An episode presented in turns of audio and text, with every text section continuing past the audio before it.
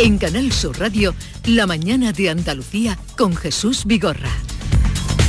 Y a esta hora con el día por delante que nos apunta Olga Moya. Buenos días. Hola, ¿qué tal? Buenos días. A esta hora un accidente con dos turismos involucrados mantiene dos carriles cortados en la A4 en Córdoba capital en el kilómetro 405 sentido Sevilla.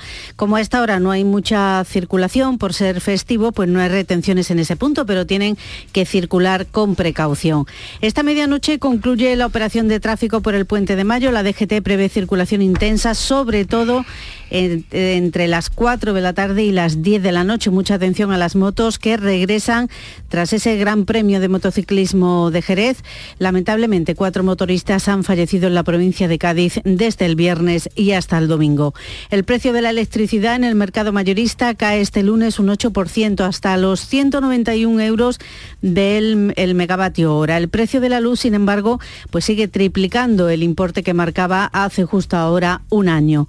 Los ministros de Energía de la Unión Europea van a mantener este lunes una reunión extraordinaria para abordar la situación en el mercado comunitario después de, la que, de que la compañía eh, de gas estatal rusa haya decidido cortar el suministro a Polonia y a Bulgaria ante la negativa de estos países de pagar el gas en rublos como exige el Kremlin. En Ucrania, mientras tanto, la evacuación de los habitantes de Mariupol y de la acería de Azostal, donde permanecen rodeados y atrapados centenares de civiles, pues está continuando este lunes, auspiciada por Naciones Unidas y la Cruz Roja. Según el Ayuntamiento de Mariupol, se han acordado dos emplazamientos adicionales para que estas personas puedan ser trasladadas eh, en esa columna de evacuación que sale de Mariupol. Sepa que el, sepan que el joven pianista estadounidense Ángel Wang ha ganado el concurso internacional de piano Premio Jaén y que la película española El Buen Patrón y la serie argentina El Reino han sido las triunfadoras en la novena edición de los premios Platino que se han celebrado en Madrid.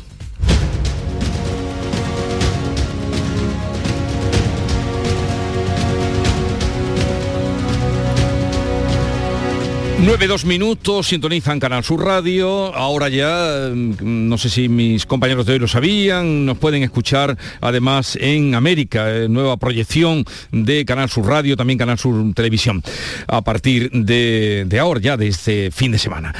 Bueno, queridos, supongo que habréis visto, continuamos con África Mateo, con Kiko Chirino y con Javier Caraballo. Eh, supongo, como mm, al tanto de la actualidad, que habréis echado un vistazo al barómetro GAS 3 para News ni un lunes sin encuesta y aquí tenemos la de este lunes. El Partido Popular de Juanma Moreno se quedaría a cuatro escaños de la mayoría absoluta y podría calcar un escenario a lo de Ayuso en Madrid aquí lo de lo de Andalucía y Ayuso cada vez eh, se junta más porque resulta que eh, no sé si lo sí lo sabréis que el Congreso se lo, se lo están proponiendo para 20 21 eh, de junio en Madrid o sea un día después de las elecciones en Andalucía. Sí, sí, está fijado ya, de hecho, ayer, ayer Ayuso, el 21, ayer Ayuso ya anunció su candidatura a presidir el PP madrileño que fue el origen de, su lucha con, Pablo Casado, y presentó, a mí lo que, lo que me resultó más curioso es que presentó su proyecto como un contrapeso a la miseria del gobierno central y a Pedro Sánchez. O sea, está presentándose para Madrid para la Comunidad de Madrid, no para presidenta del PP nacional, y habla solo de política nacional. O sea, al final, mm, no sé, eh, esta escalada de Ayuso eh, con Casado y tal, que en principio era solo porque ella se sentía frustrada de que no le permitiesen convocar el Congreso de Madrid y presidirlo, yo no termino de ver que ella quiera quedarse solo en Madrid, porque al final, aunque lo niega y lo niega, sus acciones siempre van en contra de, lo, que, de lo que va negando. A mí, lo que me, llamó la atención a partir de Desconecté cuando dijo que entró en política y su afición y su vocación política fue por el muro de Berlín, ¿no? Ya cuando hacen unos discursos tan, tan, tan impostados y tan, y tan épicos, ¿no? Eh, indisimuladamente, ahí ya eh, eh, quito, la, quito la atención, ¿no? Es verdad que el modelo... no llegaste a escucharlo de que, de que el partido tiene que ser callejero y pandillero, ¿no? Que eso, es lo que a mí me hizo eso lo he visto en titulares, eso lo he visto en titulares. Yo ahí sí que apagué calle. Callejero y pandillero. Sí, sí. Eh, eh, yo quería ir a la, encuesta de Andalucía, pero claro, se, me ha cruzado lo del día 21. ¿Será finalmente el 21 el del Congreso?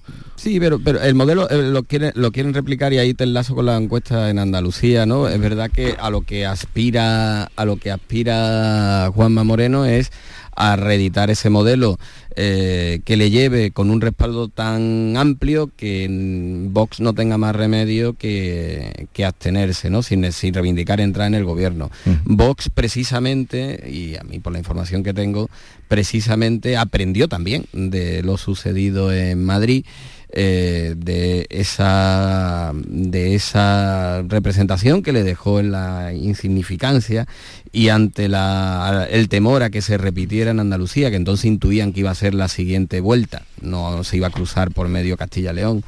Eh, ante la posibilidad de que se repitiera en Andalucía, decidieron ir con una, con una candidata y ese día fue cuando se decidió que fuese, que fuese Macarena Olona. Las encuestas eh, todavía, y medido incluso ese, impacto, lo que sí apuntan es que Juanma Moreno puede tener un respaldo tan amplio que no necesita. vamos a recordar, eh, perdona Caraballo, para que la gente tenga presente de que hablamos, el sondeo eh, que se realizó entre el 26 y el 28 de abril, este del que estamos dando cuenta, ya no van a faltar, sondeo ni cada lunes ni cada martes, pero arroja los siguientes resultados. Partido Popular sería 51 escaños, PSOE 34, Vox 17, Adelante Andalucía 1, por Andalucía 6 eh, y Ciudadanos pues se quedaría fuera eh, según este sondeo.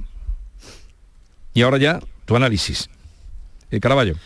No, no, iba, a empezar por, por, lo que decíais de Díaz Ayuso. A ver, eh, desligar la política nacional de la política de la Comunidad de Madrid es complicado porque Madrid como capital de España todo eso está muy mezclado. Díaz Ayuso ha conseguido incluso eh, en la Comunidad de Madrid algo que, parece contradictorio, que es eh, abanderar una especie de nacionalismo madrileño, ¿no? El, nacionalismo madrileño que no existe, porque eh, eh, en Madrid, eh, en fin, es una, el rompeola de todas España, que decía Machado, no existe ese nacionalismo, pero ella lo abandera así, por lo menos un nacionalismo madrileño revestido de orgullo de vivir en Madrid, que eso le ha ido muy bien y le ha ido muy bien otra, también la idea de ella encarnarse como una defensora ultranza de la libertad, que también lo está haciendo en su presentación como eh, candidata a la presidencia que será del PP de Madrid. En esto de, a mí me llamó mucha atención eso que dijo de quiero un partido pandillero, porque claro, pandillero lo tenemos asociado, porque es así, ese es el concepto, a las pandillas, las bandas callejeras que se, que se eh, pelean y que son eh, mafiosas, pero bueno, esa no, lo decía por eso, lo decía porque lo que añadió Díaz Ayuso es que quiere, no quiere que eh, su partido sea un club de amigos, no quiere adhesiones inquebrantables dijo que no quiere que la llamen al móvil para pedirle favores, sino que quiere un partido que luche por sus principios y que esté presente en la red social. O sea, al margen del titular, el hmm. discurso va muy en la línea de lo que ella ha querido. Y en cuanto a Andalucía, a ver, eh, es normal que, el PP aquí, como todos los candidatos, lo que quieran es tener fuerza suficiente para gobernar en solitario. Eh, de momento eso, el PP de Andalucía, al que yo veo bastante fuerte, pero no lo tiene asegurado. A mí lo de Macarena Olona, y aprovecho que está aquí Chirino, hay algo que no me cuadra, porque es que todos los sondeos lo que dicen es que con Macarena Olona o sin Macarena Olona, el último barómetro andaluz de la Junta de Andalucía preguntaba por Macarena Olona y por el portavoz actual que se llama Manuel Gavira y preguntaba por los dos y el resultado era el mismo ¿eh? y tenía entre 20 o 22 diputados que es casi doblar lo que tiene en la actualidad, es un resultado muy fuerte. Quiero decir que Vox con Macarena Olona o sin Macarena Olona todo parece indicar que va a ser el partido que más suba en las elecciones andaluzas de junio y va a doblar prácticamente los escaños que tiene. Eso solamente lo va a conseguir eh, Vox, porcentualmente el que, va, el que va a subir más. ¿Por qué entonces quemar a una persona como Macarena Olona porque aquí no viene a presidir la Junta de Andalucía, de eso, eso es imposible, vendría a tener un papel secundario junto a Juanma Moreno y además desarma el grupo parlamentario de Vox en el Congreso de los Diputados en el que Macarena Olona tiene un papel fundamental. Y a mí hay cosas ahí que no me cuadran ese eh, sacrificio de Olona para meterla en Andalucía. Y me ha dado por pensar que igual la jugada va a más largo plazo. Y esta incursión de Macarena Olona en Andalucía terminará el año que viene de ella como candidata a la alcaldía de Granada, que ahí sí le veo posibilidades de sacarlo adelante, de convertirse en alcaldesa de Granada y entonces Vox tendría ahora sí su primer cargo institucional de relevancia en España.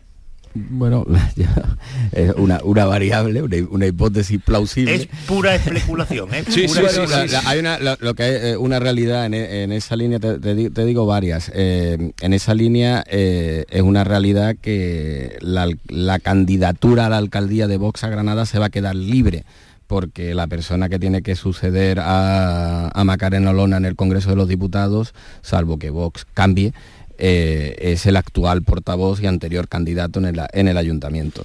Mm, cuando la gente especula sobre la, operación Macarena Olona, hay una parte personal, hay una parte personal que es privada y que no voy a yo a desvelar ni a entrar, pero Macarena tiene mayores lazos con Andalucía de los que algunos le presuponen, ¿no? Es decir, que no es tan atípico que entre en esta, en esta clave, ¿no? Y después yo creo que Vox tiene un resultado, y ahí coincido contigo, eh, que lo tiene antes de la campaña, mm, indistintamente del candidato que, ponga. Las encuestas, además, lo ubican, eh, yo las que conozco, tanto las publicadas como alguna interna que hay, lo ubican eh, en esos 17, y todas vienen a coincidir en el mes de abril, incluso medido ya el efecto Macarena en los 17. Y lo que falta por ver es si mm, el efecto campaña tendrá repercusión o no en el resultado. Esos 17 los tiene de partida, es difícil que baje, es difícil que baje, con el candidato que sea, si Macarena es capaz de sumar mm, y ampliar esa, esa horquilla. Mm, hasta ahora el discurso es mucho de reafirmación de los 17, no ha hecho un discurso de ampliación más transversal que pueda, que pueda ampliar ese, ese espectro. Yo por lo que he vivido en, de dos campañas de Macarena eh, de las generales en Granada, las, las, campañas con Macarena indiferente no dejan, indiferente no dejan. Aquí incluso una de ellas que la hizo sin pisar Granada porque estaba embarazada y de alto riesgo. Eh, indiferente no no no, no, ya visto el desembarque con, lo de eh, la candidata del pueblo que por otra parte es una frase tomada de, de Marine Le Pen la candidata del pueblo en, Cádiz, aunque como ah, no tuvo allí mucha trascendencia esa, esa aparición ¿no? en el día de ayer. Sí, yo no he ido tan lejos en el análisis como Caraballo, pero sí que coincido en que no la veo quedándose ni en la oposición como portavoz del, de Vox en el Parlamento, ni siquiera entrando en el gobierno con Juanma Moreno si se diese, si se diese esa variable. Así que, que sí, tiene que. La jugada yo también la analizo como a más largo plazo. En Andalucía, en el Parlamento, no creo que se quede. Yo esa también en mi, mi valoración. Pero me gustaría también eh, introducir otro elemento, y es que eh, lo que sí que percibo con claridad últimamente a mi alrededor es que, eh, hablando de la encuesta y de también la fuerte subida del PP, porque hablamos de Vox, pero es que el PP también tiene una subida espectacular, que, sacó muy malos resultados en las últimas elecciones. Y, lo que sí percibo es muchísimo votante de izquierda, sobre todo del PSOE, que eh, frente al, a lo destruido que está el Partido Socialista y a la poca frescura del discurso y a la poca, eh, lo poco que genera ilusión ahora mismo en su electorado, en su potencial electorado, sí que está optando como por un voto útil al PP para bloquear a Vox. Es decir, yo oigo a muchas personas del PSOE, incluso personas que han formado parte del Partido Socialista con, eh, con carné, eh, decir, no, pues le voy a votar al PP porque esto de alguna manera va a hacer desordina y va a evitar que Vox tenga más fuerza, porque cuanto más fuerte esté el PP, incluso si puede gobernar solo, pues ahí sí que aislaremos. O sea, lo que los partidos no han sido capaces de hacer, aunque lo están prometiendo todos los días, que entenderse entre los dos grandes y expulsar a los que, eh, a los que tienen tienen un discurso más histriónico, sí que la población o la ciudadanía está empezando a verlo y es, bueno, pues vamos a apoyar al que en principio tiene más posibilidades de ganar para que no dependa de, uno que le condicione su, gobierno. Eso no va a suceder y acabamos de verlo, África, en, la semana pasada en el, en el debate del Congreso de los Diputados. Eh, Pedro Sánchez, el, gobierno, el presidente del gobierno, tenía la posibilidad de apoyarse en el Partido Popular, que eh, abiertamente le pidió reunirse con él y, que eh, para apoyar el, decreto anticrisis, que es el que incluye algunas medidas que todos hemos utilizado ya, como la bajada de 20 céntimos de, la gasolina, eh, y ni siquiera se sentó a hablar con él, prefirió negociar con, con Bildu. Bueno, esta es la España que tenemos, de la, la clase política que tenemos, que el discurso se sustenta fundamentalmente en la confrontación, con lo cual tanto el Partido Socialista como el Partido Popular para gobernar, mientras no se vuelva a una situación de bipartidismo, pues están condenados a apoyarse en los extremos, porque esta es la política que, hay. Y sobre lo de Olona, que, insisto que, no es más que una mera especulación mía, que adelanto aquí y que eh, es fruto simplemente de decir, aquí hay algo que no cuadra y, en, el, que no cuadre de Macarena Olona, que venga aquí para un papel secundario y quitarla de su papel fundamental en Madrid, pues está eso, que ella tiene mucho predicamento en Granada, que Vox necesita, necesita eh, dar un paso más y tener un papel institucional importante porque hasta ahora todo el poder institucional que tiene es un poder vicario, es un poder que, se lo cede eh, a través de, los, sus pactos con el Partido Popular, pero está en segundo plano. Y lo de Granada sería una plaza de, primera categoría. ¿Cómo eh, se sustentó eh, el protagonismo político mm. de Jesús Gil? En una alcaldía, la de Marbella, y no le hacía falta más para tener protagonismo político en toda España. Pues yo creo que Vox puede estar pensando lo mismo, que en las próximas elecciones municipales y autonómicas, en las que es muy complicado que consiga la presidencia de una comunidad autónoma y en muchos ayuntamientos, lo que sí tiene a tiro es que una de sus referencias principales, como es Macarena Olona, pueda ser alcaldesa de Granada, una ciudad en la que el PP se ha encargado él mismo de autodestruirse. Pues el pronóstico de Caraballo a un año vista, espero que todo lo iremos viendo. El, el, primero que lo ha dicho, así que se puede atribuir, y estamos aquí presentes. se lo puede atribuir. Tú le encuentras lógica, yo, yo, yo, bueno, el relato es plausible, ya digo, además voy a preguntar hoy también por él, porque ya me, ha generado una duda, ¿no?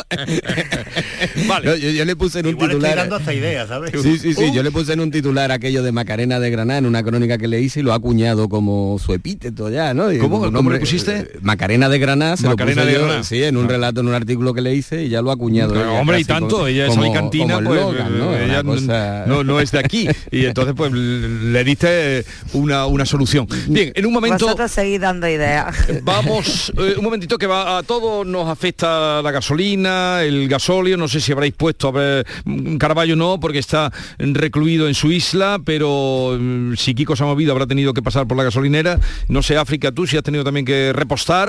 Sí, sí, un par de veces este fin de semana, para mi desgracia. Vale, pues ahora vamos a hablar en un momento con el presidente de la Federación Andaluza de Estaciones de Servicio, Antonio Felices, a ver qué problema tienen ahora la gasolina. Bueno, que se han quedado ya sin liquidez. La mañana de Andalucía con Jesús Vigorra. El cupón ha cambiado, puede tocar por los dos lados. Y si lo miras con cariño, ahí va, qué bonito. A mucha gente vas a apoyar. Por los dos lados puedes ser ganador. Colaborando con la gente, la ilusión es mayor. Nuevo cupón diario. Ahora de lunes a jueves, con premios a las primeras y a las últimas cifras. Además tiene un primer premio de 500.000 euros al contado. A todos los que jugáis a la 11, bien jugado. Juega responsablemente y solo si eres mayor de edad. Todo lo que necesitas saber sobre tu ciudad y provincia lo tienes en Canal Sur Radio Sevilla. ¿Eres de los que se desesperan cuando no carga un vídeo en YouTube? Vente a Unicable y combina nuestros servicios de fibra, móvil y televisión como quieras. En Unicable encontrarás tarifas de otro planeta. Visítanos en La Rinconada, Umbrete, Cantillana, Santiponce, La Puebla del Río, San José de la Rinconada y Alora, en Málaga. Encuéntranos en unicableandalucía.com. Recuerda, tu operador local es Unicable.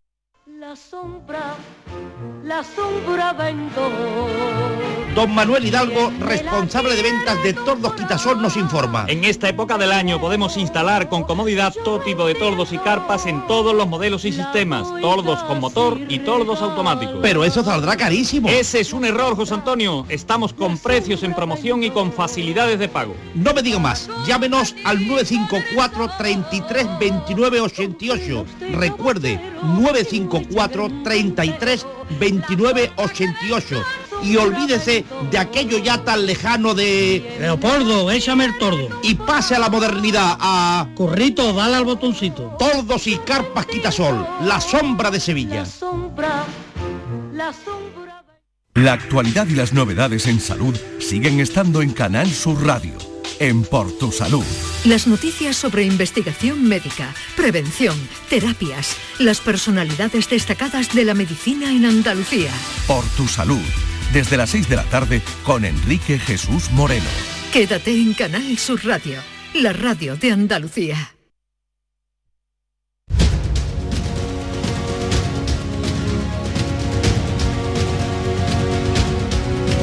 La mañana de Andalucía con Jesús Vigorra. Bueno, no sé cómo tendréis la mañana África, Kiko y Javier, pero os voy a pedir que os quedéis después de esta entrevista un ratito conmigo porque, querido, no sé si lo sabéis, pero desde Moncloa han convocado de urgencia para una rueda de prensa a las nueve y media el ministro mm, de la presidencia y la ministra portavoz, eh, Félix Bolaños y Isabel Rodríguez. Mm, ¿Qué puede ser? ¿Qué pasará? Convocatoria de urgencia, nueve y media. No le dará tiempo a Pedro Sánchez a adelantar las elecciones y hacerlas coincidir con las andaluzas, ¿no? Hay que contar los días, a ver lo que sale. Pero es un día de fiesta, no es normal que se convoque una rueda de prensa. Hombre, fuera de, cuando estábamos en pandemia. Bueno, también también se fue el presidente un domingo a Cataluña para, para no anunciar nada hace un par de meses o así y no pasa nada. Desde hace, 15, minutos está todo el mundo sorprendido con esta historia. sí, sí. sí, sí, yo había visto mientras estábamos hablando ahí, convocatoria urgente de rueda de prensa, domingo, 9 y media de la mañana, día 2, eh, aniversario del inicio de la guerra de la independencia. Bien, vamos a saludar a Antonio Felices, que es presidente de la Federación Andaluza de Estaciones de Servicio. Señor Felices, buenos días. Sí, hola. Señor Felices. Hola, buenos días. Hola, buenos días. Ya nos escuchamos y nos entendemos. A ver, eh, usted como representante de las estaciones de servicio en Andalucía, las gasolineras eh, dicen que se han quedado de nuevo sin liquidez y que ni quieren, ni son, ni quieren ser los banqueros del Estado. ¿Qué ha pasado? Bueno, eh, en principio Hacienda nos dotó de una liquidez después de unos días del mes de abril pero esa liquidez eh, resulta que es el 90% de la periodificación de las ventas que habíamos hecho en el, pasado año. Por tanto, eh, el pasado año fue un año que hubo muchísima menos movilidad por las restricciones de la, de la pandemia. Afortunadamente eso ya no existe y afortunadamente también ha habido muchísima movilidad de los ciudadanos y efectivamente por esa medida o por esa razón, mejor dicho, eh, es por lo que hemos vuelto a quedarnos sin liquidez. ¿Y qué pasa ahora? ¿Están ustedes dispuestos a, soportar ese cargo con el descuento de los 20 céntimos? Eh, bueno, nosotros, nosotros Jesús no es que estemos dispuestos, es que tenemos la obligación de hacerlo por un imperativo legal, ¿no? Por una aplicación de una normativa que entendemos, entendemos que ahora con la tramitación del Real Decreto Ley como proyecto de ley, nos va a dar la oportunidad eh, de mejorar estas medidas. Entonces, en ese sentido, ya estamos en contacto tanto con el Gobierno como con los grupos de la oposición para que a lo largo de esta tramitación parlamentaria eh, se nos permita introducir enmiendas a ese proyecto de ley que eh, hagan viable la implementación de estas medidas que nos parecen mm, buenas para la ciudadanía en tanto en cuanto que dotan de liquidez a las familias, dotan de liquidez a las empresas y dotan de liquidez a los transportistas. Pero de momento, eh, a partir de ahora, si se han quedado ya sin ese eh, anticipo o, en fin, ajuste de cuentas que hicieron, tendrán ustedes, y ahora hay mucho más movimiento, ¿están ustedes ya apoquinando los 20 céntimos? Claro, claro, estamos apoquinando desde el primer momento, pero ahora más. En cualquier caso, en cualquier caso, ya hemos tenido unos contactos con la agencia tributaria, cosa que no tuvimos al principio.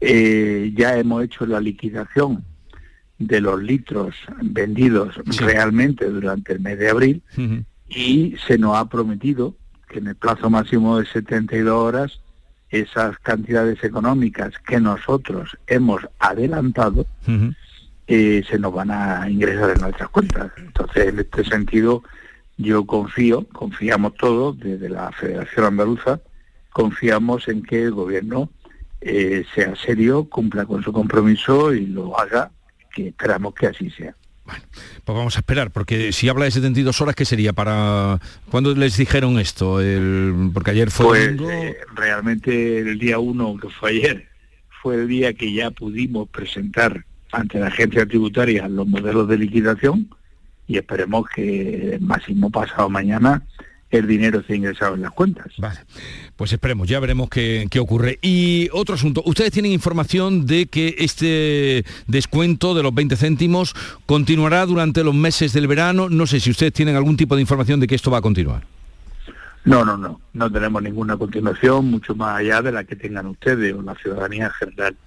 Eh, nosotros, vamos, yo personalmente creo que esto se va a prolongar y se va a prolongar por la sencilla razón de que la situación económica internacional es eh, la que es, eh, derivada por los efectos de la guerra y aún más puede incluso eh, empeorar si realmente se cambia el, el modelo energético y se prescinde del gas y del petróleo ruso. Y si las grandes potencias a nivel de consumo europeo, como puede ser Alemania, Francia, eh, prescinden totalmente de los combustibles fósiles energéticos de los países del este y de Rusia, pues esto puede suponer una revolución en el terreno energético y esa revolución va a tener un coste, por lo cual yo preveo que esa medida va a seguir eh, en vigor. Pues ya lo veremos qué, pasa, pero de, sus palabras mm, podemos entender, señor Felices, que mm, va a subir más todavía eh, los carburantes, gasoil y, gasolina. Yo creo que el precio de los combustibles va a seguir en un estado alto, va a seguir en un estado alto, pero bueno, eso no es achacable al gobierno, eso es una achacable a la situación geopolítica que vivimos en este momento pero yo preveo un escenario de precios eh, moderadamente altos. Mm. ¿A cuánto está hoy la, gasolina? Pues hoy mm, me cojo un poco fuera de juego, pero creo que por alrededor del 80, un 80 y un 85. Un 80 y un 85. Aproximadamente. Sí, bueno, no, sí, porque luego se ve, se ve en, diferencios, diferentes precios, ¿no? Oscilaciones en, la gasolinera. O sea que le hablo, pues así, de una manera eh, general o de media. ¿Y, el gasoil? Eh, aproximadamente está un poquito más, eh, más o menos la misma línea, un 82, un 83, depende de la zona pero realmente la media nacional ha variado muy poco desde el 15 de marzo. ¿eh? Se ha habido fluctuaciones un poquito al alza y a la baja, tanto de gasoil y de la gasolina, pero en torno a los 5 céntimos. Eh, la, situación del mercado internacional en los productos petrolíferos no permite que ahora mismo haya grandes diferencias. Antonio Felice, eh, presidente de la Federación Andaluza de Estaciones de Servicio, ya le llamaré esta semana a ver si han cobrado, a ver si, como dicen los flamencos, han trincado. Cuando ustedes quieran. Hasta luego. A su disposición. Muchas gracias. Adiós.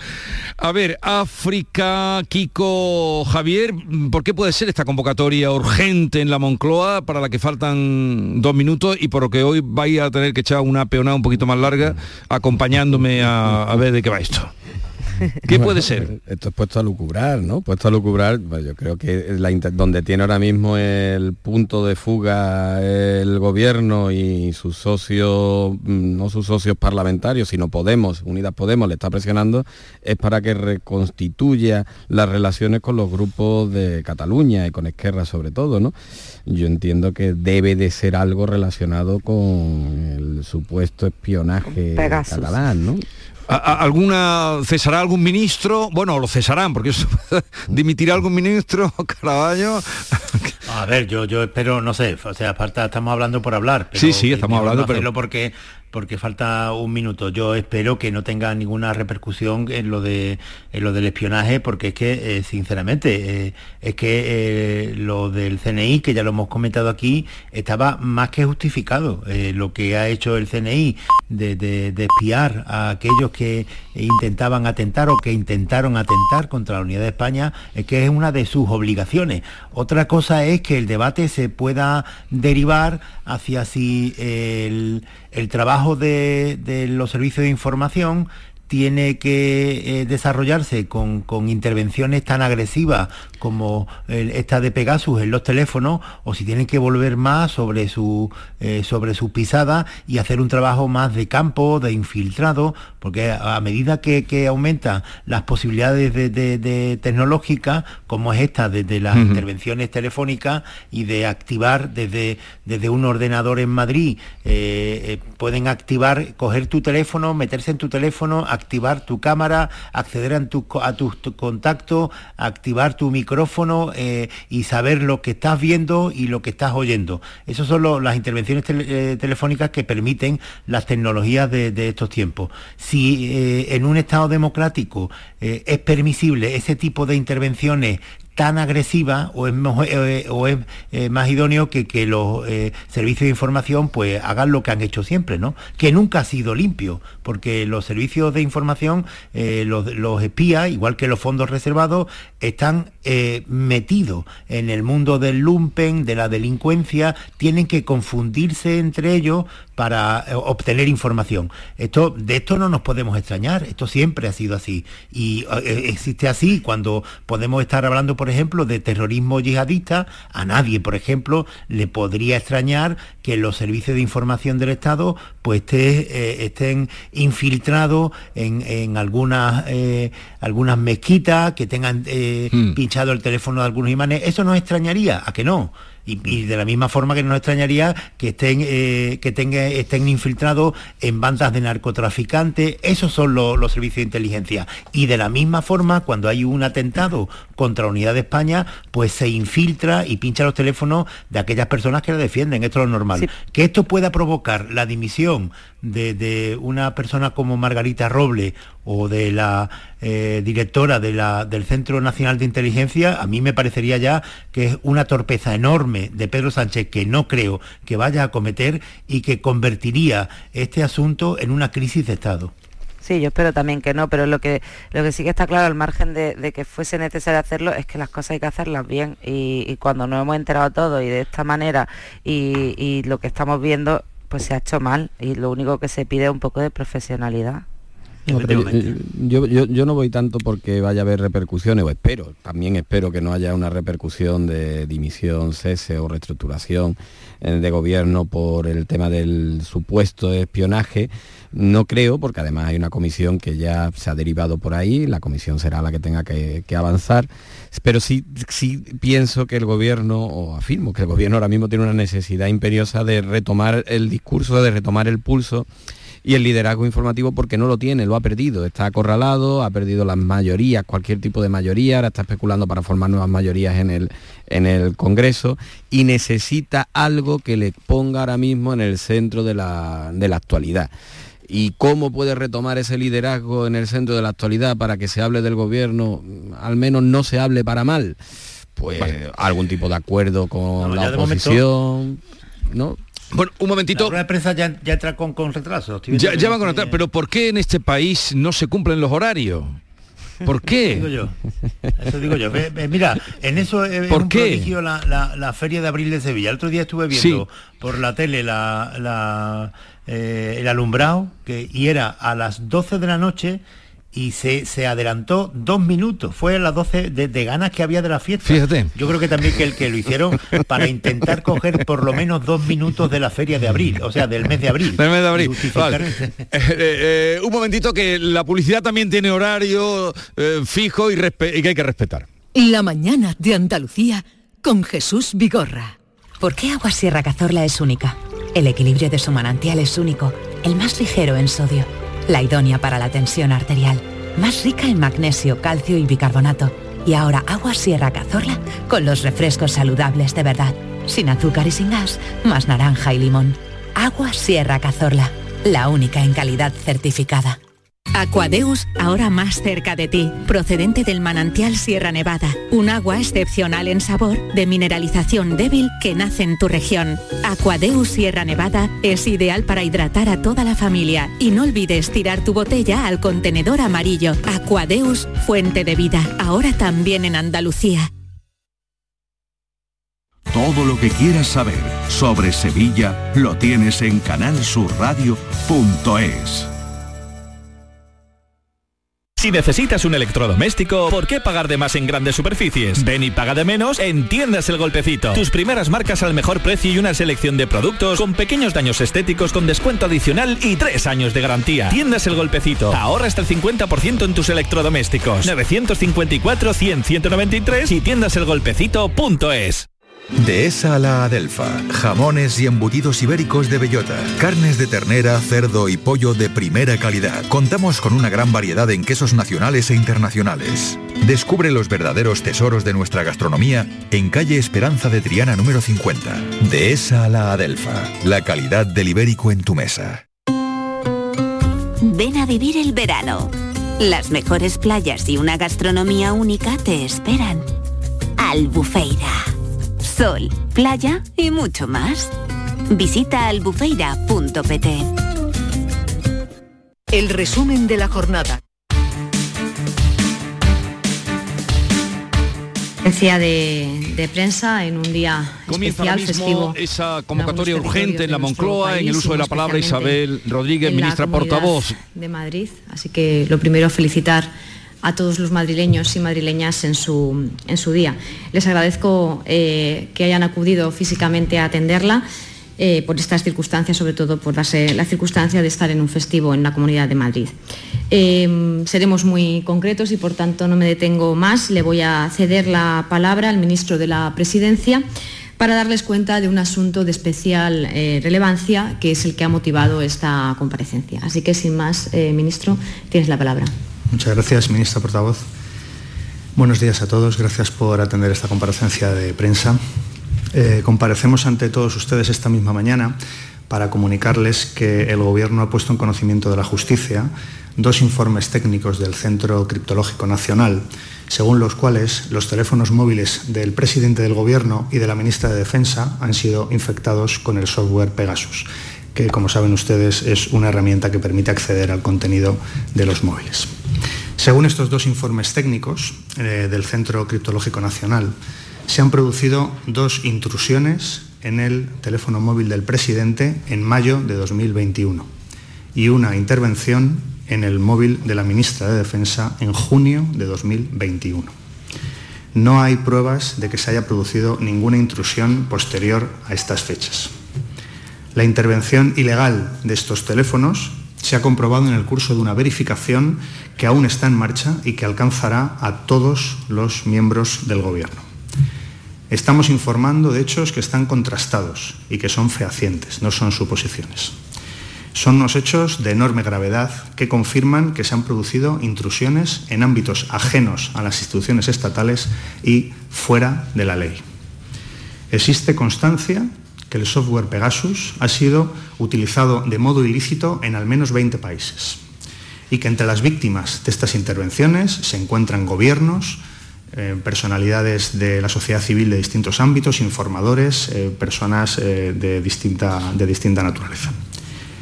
Queremos que la justicia investigue para conocer toda la verdad y por eso hemos puesto a su disposición toda la información de la que disponemos. En una democracia plena como la nuestra, únicamente están facultados para hacer intervenciones organismos oficiales y siempre con autorización judicial. Por tanto, es evidente que estamos ante intervenciones ilícitas y externas. La información que ya ha sido transmitida a los tribunales se complementará con toda la información que vaya arrojando la investigación que está en curso, hasta conocer toda la verdad. El Gobierno español está actuando con todas las capacidades de las que dispone para esclarecer estos hechos, para proteger la seguridad de las comunicaciones y también para garantizar el derecho fundamental a la privacidad de las personas.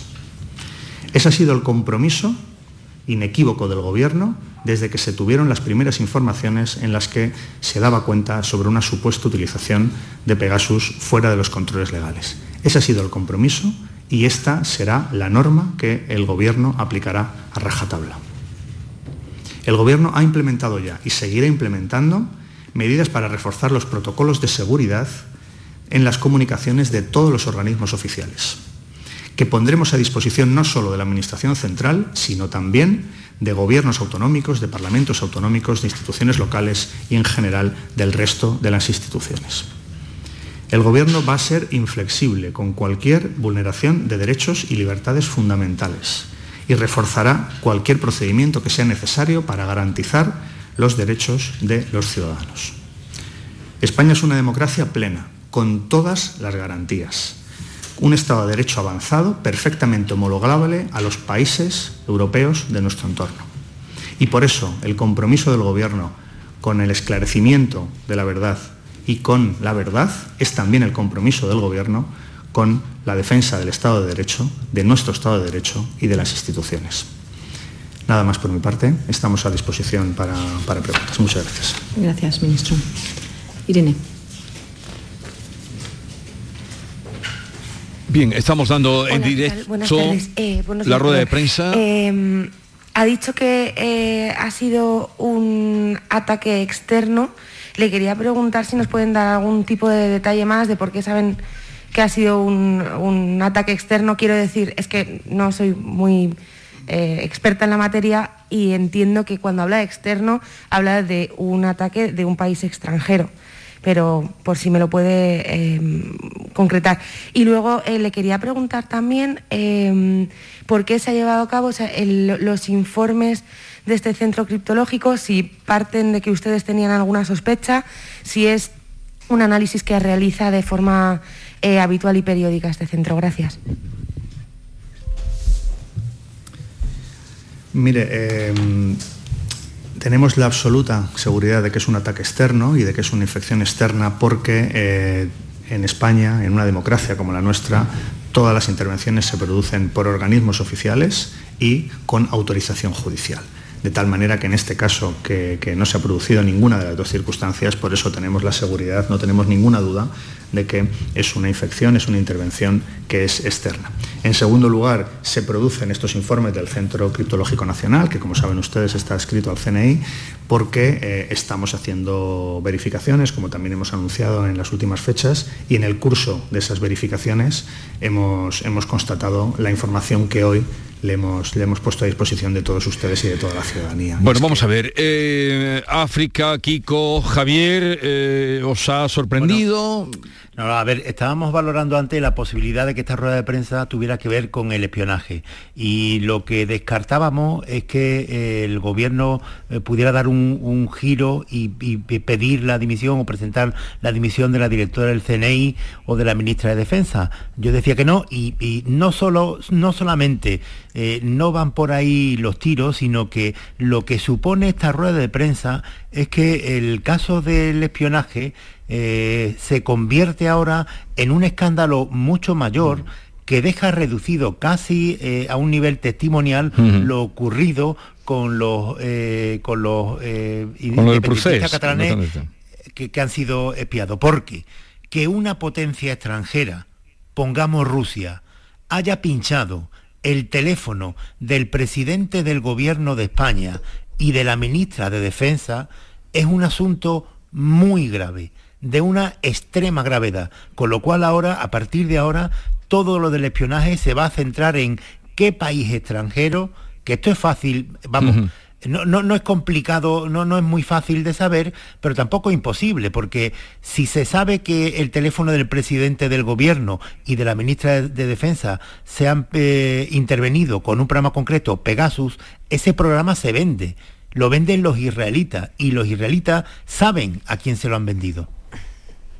hay que ver la investigación y la colaboración que pueda tener la justicia para llegar hasta el fondo. Lógicamente, eh, aquí ha seguido una, como apunta Javier, ha seguido el gobierno una, estrategia de comunicación eh, que es muy habitual en los últimos tiempos, que es tapar un escándalo con un escándalo superior. Eh, la transparencia repentina y la celeridad con la que se ha comparecido en este caso, que es de agradecer, eh, esa transparencia que ha sido la de, eh, con respecto al, independentismo catalán, la disimulada o la negación disimulada hasta el punto de que todavía no tenemos ni la certeza absoluta de si son los números que se manejan los que se han visto infectados, si ha sido el CNI a ciencia cierta el que ha estado detrás. Ahora asistimos a, a un ejercicio de transparencia que es de agradecer y con ese escándalo superior tapa uno anterior que queda pues ya en una anécdota, en una anécdota simplemente en una, en una anécdota, ¿no? Hay que ver en qué momento, habría que mirar mayo y junio que ha dicho de 2021, por qué ese momento, qué estaba sucediendo en ese momento, por qué y quién podría tener el interés en entrar en el teléfono de Margarita Roble y de... Y del presidente del gobierno. Pero justo se enteran hoy con, la, con, lo que tenían. Justo, se enteran hoy. Y además a 9 y media de la mañana, un día que no está trabajando nadie en, casi ningún organismo en la mano, no, pero bueno, ya, tenían, ya han denunciado y lo han notificado. Lo que, lo que la correlación de hechos que, ha presentado el ministro Félix Bolaño me parece a mí que es bastante lógica cuando mm. se conoce el escándalo de, de, la intervención de los teléfonos de los independentistas, el gobierno inicia una investigación y en el curso de esa investigación de lo que se dan cuenta es de que quien tenía el teléfono pinchado era el presidente del gobierno y la ministra de Defensa. Además de otros ministros que tampoco se ha descartado. Sí, hasta ahí sí, pero luego tampoco, hoy es el día que lo llevan al... No, sí, porque dice que sea el día, el día de hoy, día festivo. Secreto. Ya, pero tú a lo mejor lo, intentas tener en secreto y ves que el asunto se puede filtrar y, eso, en fin, yo, yo porque, no, me quedaría, no me quedaría mirando el dedo. No, pero yo y, tampoco me encaja lo de lo de que sea alguien exterior. La explicación que ha dado a que sea alguien exterior tampoco la, la termino yo de ver porque no tiene ningún indicio de que sea eso. Dice que él cree que en un Estado de Derecho garantista... África, la, explicación que ha dado de, por qué cree que es un ataque externo, al margen de que pueda tener otra información que no ha facilitado... Que no pueda dar la que eh, puede ser. Con lo que concuerda es con lo que estamos diciendo, que este escándalo tapa el anterior. Porque lo que ha dicho Félix Bolaño es, en e, esto seguro que no es de España, porque en España todo mm. lo que se eh, interviene con Pegasus está autorizado por el juez. Y esto no está autorizado por el juez. Con lo cual no puede ser de España. Y el único que puede tenerlo en España es el gobierno. y ahora la víctima soy yo. Claro, se ha mimetizado con la, herida. el, herido soy yo. He pasado el herido soy yo. He pasado a ser víctima ah. y aquí os presento, señoras y señores, lo que es un espionaje legal y un espionaje ilegal. Este es ilegal, el de los independentistas era legal. Esa es la jugada, efectivamente. Se, le ha parecido Pegasus. Bien, eh, eh, vamos a terminar aquí. Gracias por haber estado conmigo acompañándome al inicio de la rueda de prensa que sigue, pero ¿qué es esto lo que ha desvelado? Que Pedro Sánchez y Margarita Robles han sido también espiados con Pegasus para que así Per Aragonés no pueda seguir llorando por las esquinas, aunque continuará, como el moro de la Alhambra. Eh, oye, queridos, eh, que tengáis una buena semana. Eh, Javier Caraballo, cuando salgas ya de la isla, por aquí te esperamos.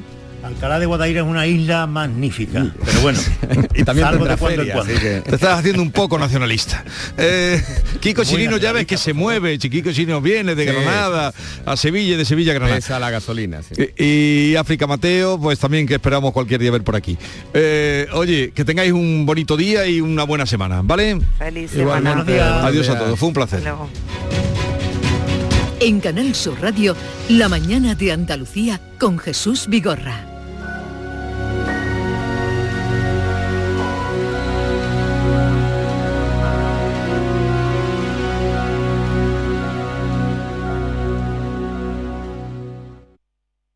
Canal Sur Radio. Sevilla. ¿Entidades? Hay muchas, pero que ofrezcan todo lo que necesitas para optimizar tus inversiones, muy pocas. En Caja Rural del Sur tendrás un trato personalizado, un asesoramiento integral financiero y patrimonial y una amplia gama de productos. No dudes en acercarte a nuestras oficinas. Te informaremos sobre todo lo que te interesa. Te sobran razones para venir a Caja Rural del Sur, porque lo primero eres tú. Caja Rural del Sur. Formamos parte de ti. Dehesa a la Adelfa. Jamones y embutidos ibéricos de bellota. Carnes de ternera, cerdo y pollo de primera calidad. Contamos con una gran variedad en quesos nacionales e internacionales. Descubre los verdaderos tesoros de nuestra gastronomía en calle Esperanza de Triana número 50. Dehesa a la Adelfa. La calidad del ibérico en tu mesa. En The Implant queremos que tengas la sonrisa más bonita. Por eso, en colaboración con la marca de ortodoncia invisible más importante a nivel mundial, hemos organizado los Días de la Sonrisa. Solo tres días con plazas limitadas, donde podrás conseguir tu tratamiento de alineadores invisibles con 900 euros de descuento. Además, un estudio de ortodoncia con simulación de resultados gratuito para ti. Pide tu cita en theimplant.com. Recuerda, solo tres días, plazas limitadas. La radio de Andalucía es Canal Sur y estará siempre donde estés tú. Canal Sur Radio Sevilla. El resumen de la jornada con la última hora del deporte, la economía y el análisis lo tienes en el Mirador de Andalucía. De lunes a viernes desde las 7 de la tarde con Natalia Barnés. Quédate en Canal Sur Radio, la radio de Andalucía.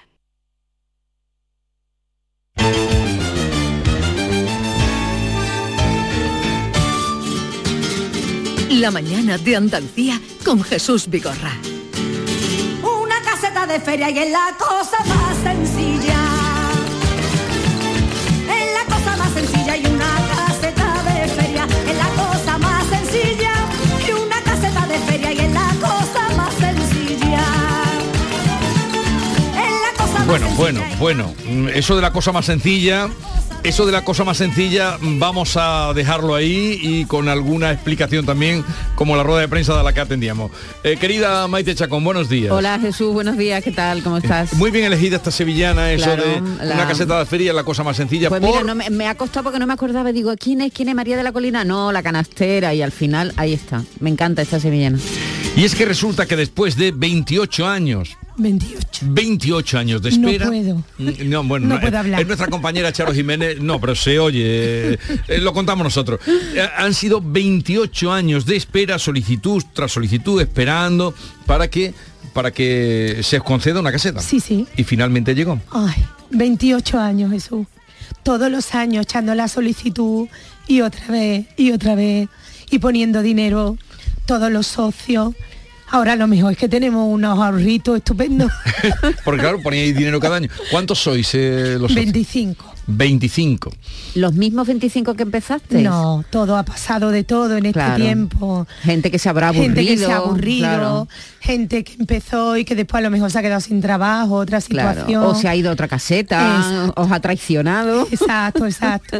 Pero ahora se arrepienten todos de Claro, haberse ahora ido. se arrepienten. ¿Cu- Bueno, ¿Cuántas se han concedido este año? Seis. Seis. Seis. Y entre ellas la de nuestra eso es compañera. lo normal, ¿no? Cinco o seis al Sí, año, ¿no? exacto, exacto. Sí. Charo Jiménez, que ustedes conocen todos. Vamos a eh, recordarlo en un reportaje que tenemos. Sí, bueno, eh, es que Bueno, ha salido- Charo, se ha, Charo se ha convertido en, en Esta semana necesitaba a prácticamente un agente de prensa.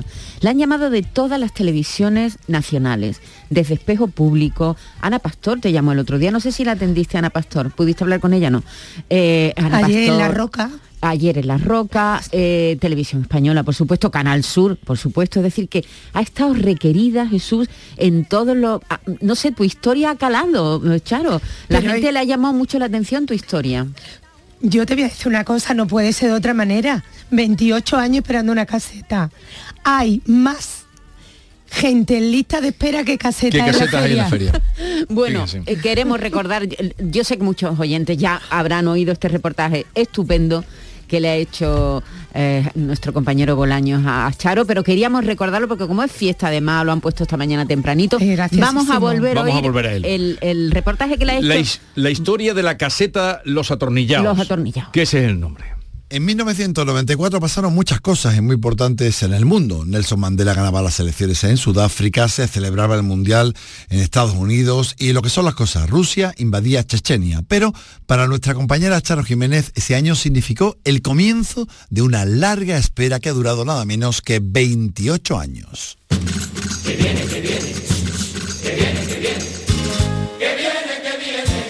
En 1994 fue la primera vez en la que Charo quiso cumplir su sueño, tener una caseta en la Feria de Sevilla. La eché solo con mi nombre, la primera. Desde entonces han cambiado muchas cosas. Yo eché la solicitud en la calle Pajaritos, claro, que es donde estaba el registro, ahora se puede echar por internet. Y el tiempo ha pasado, pero el sueño de Charo seguía resistiéndose hasta este año, cuando por fin... Entré en un boletín y a las dos y pico, que ya terminé, me monté en el coche y llamé a la señorita Valle.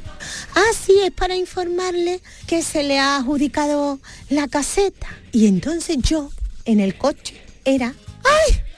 ¡ay! ¡ay, por Dios! ¡ay, por Dios! ¡Ay, qué alegría más grande! Así un rato. Ese día ni comí ni nada. Aunque claro, esas cosas duran poco. Todo lo celebramos con pescado frito como se celebran las cosas en la feria, con manzanilla y pescado frito. Porque no es para menos. 28 años de constancia. Porque yo soy persistente con lo que de verdad me importa y la caseta me importa mucho. Le han valido a ella y a su grupo de amigos conseguir el premio gordo. Como si tuviera tocado la lotería, no. Yo pienso que más. Charo y los atornillados ya tienen su caseta en el Real. Sí, sí, los atornillados. Nos íbamos a la caseta de María Isabel, pero la presidenta de la caseta cuando nos veía coger una mesa nos ponía como mala cara, ¿no? Y entonces un día le dijo a María Isabel, ¿otra vez está aquí esta gente? y le dijo María Isabel, esta gente están aquí atornillados. Una caseta a estrenar. Hay montadores que por X dinero te dan llave en mano para que tú vayas a sentarte el día del pescadito. Y nosotros no hemos tenido más remedio este año que hacer eso, porque es que nosotros no teníamos tiempo material. A la que no le faltará ni un detalle. La pañoleta de la caseta es una gitana bailando con un tornillo, que la ha hecho un pintor de aquí de Sevilla que se llama Jesús, al que le agradezco muchísimo su trabajo porque la ha hecho genial. Y a la que muchos estamos invitados. Yo quería un sitio donde yo pudiera decirle a mis amigos y a mis compañeros de trabajo, a, mi gente que, que, podían estar allí. Aunque ya nos avise de que estaremos apretados. Es chiquitita, mi caseta es chiquitita. O mi caseta. Creo que es la primera vez que lo digo. Mi caseta es chiquitita. Esperemos que eso no signifique que cuando pasemos por la puerta, ella mire para otro lado. Qué bueno, Javier Bolaños. Ahí está resumido todo. Eh, conclusión también de esto, hay que persistir cuando uno tiene un sueño, ¿no? Además las mujeres en eso somos muy pesadas. Persistir.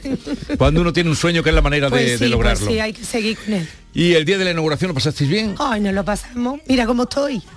Me lo pasé tan bien que canté y todo, fíjate. No vamos a dar el número ni el nombre para que no vayan ustedes allá a decir, ay, que te escuchan la radio. No, ha hecho pero escúchame, tenemos una calle estupenda en la feria, vamos. eh, pues Enhorabuena, disfrutarlo mucho. Disfruta, disfruta, Y nos alegramos un montón. Me había tomado un ibuprofeno ahora. Venga. hasta luego, Charo.